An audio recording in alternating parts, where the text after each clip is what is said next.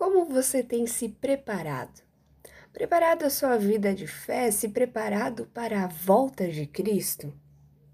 O texto de hoje, de Mateus 25, 1 a 13, nos dá um conselho no versículo 13.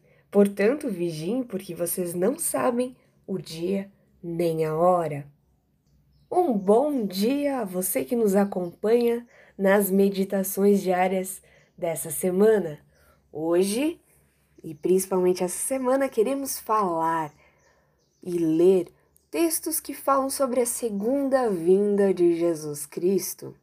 E a parábola de hoje complementa a parábola que nós ouvimos ontem com o César e lemos, né, no capítulo 24, que fala sobre o, o servo bom e fiel que estava preparado para a volta do seu senhor.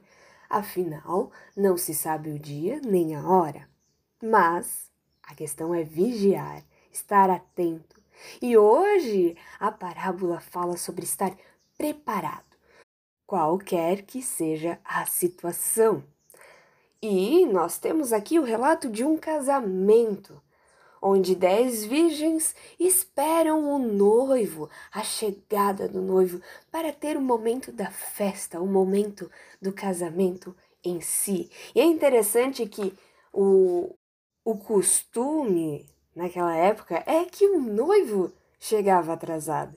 É um pouquinho diferente do que hoje em dia, né? Nos costumes ou nas nossas tradições, mas naquela época era justamente o noivo que chegava atrasado e as damas de honra, juntamente com a noiva, quando o noivo estava chegando à cidade, elas iam ao encontro do noivo. Ou seja, nessa espera pelo noivo, você, como uma noiva ou até como uma dama de honra, precisa estar preparada diante de qualquer situação. E aqui a situação é que o noivo demora para chegar.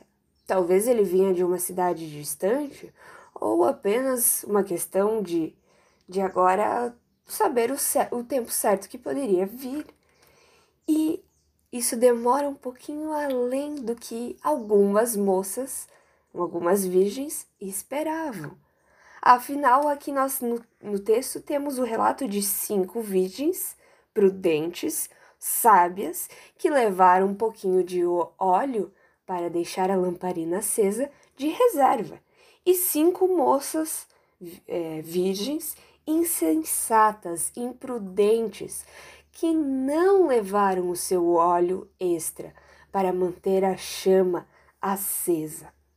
O noivo acabou demorando um pouquinho mais do que o planejado dessas imprudentes, e quando ele estava chegando, quando as pessoas gritaram: O noivo está vindo, elas acordaram, as dez moças, contudo, apenas cinco estavam preparadas para repor o seu óleo e ir ao encontro do noivo, ter esse momento do casamento.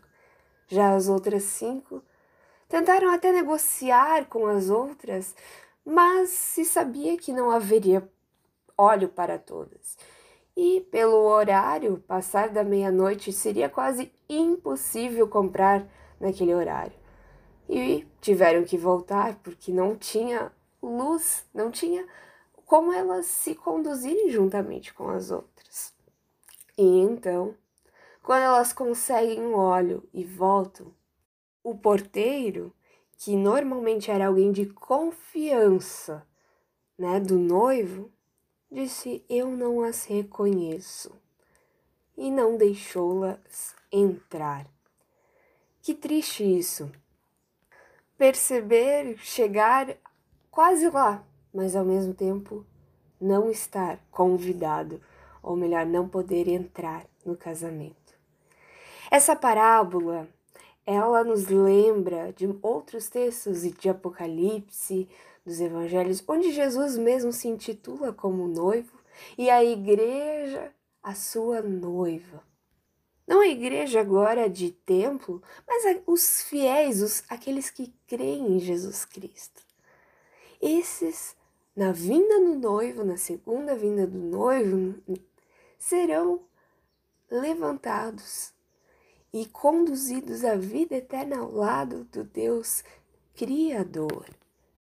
Essa parábola nos ensina que nós não somos salvos por meio daquilo que nós fazemos, é por aquilo que Cristo faz por nós.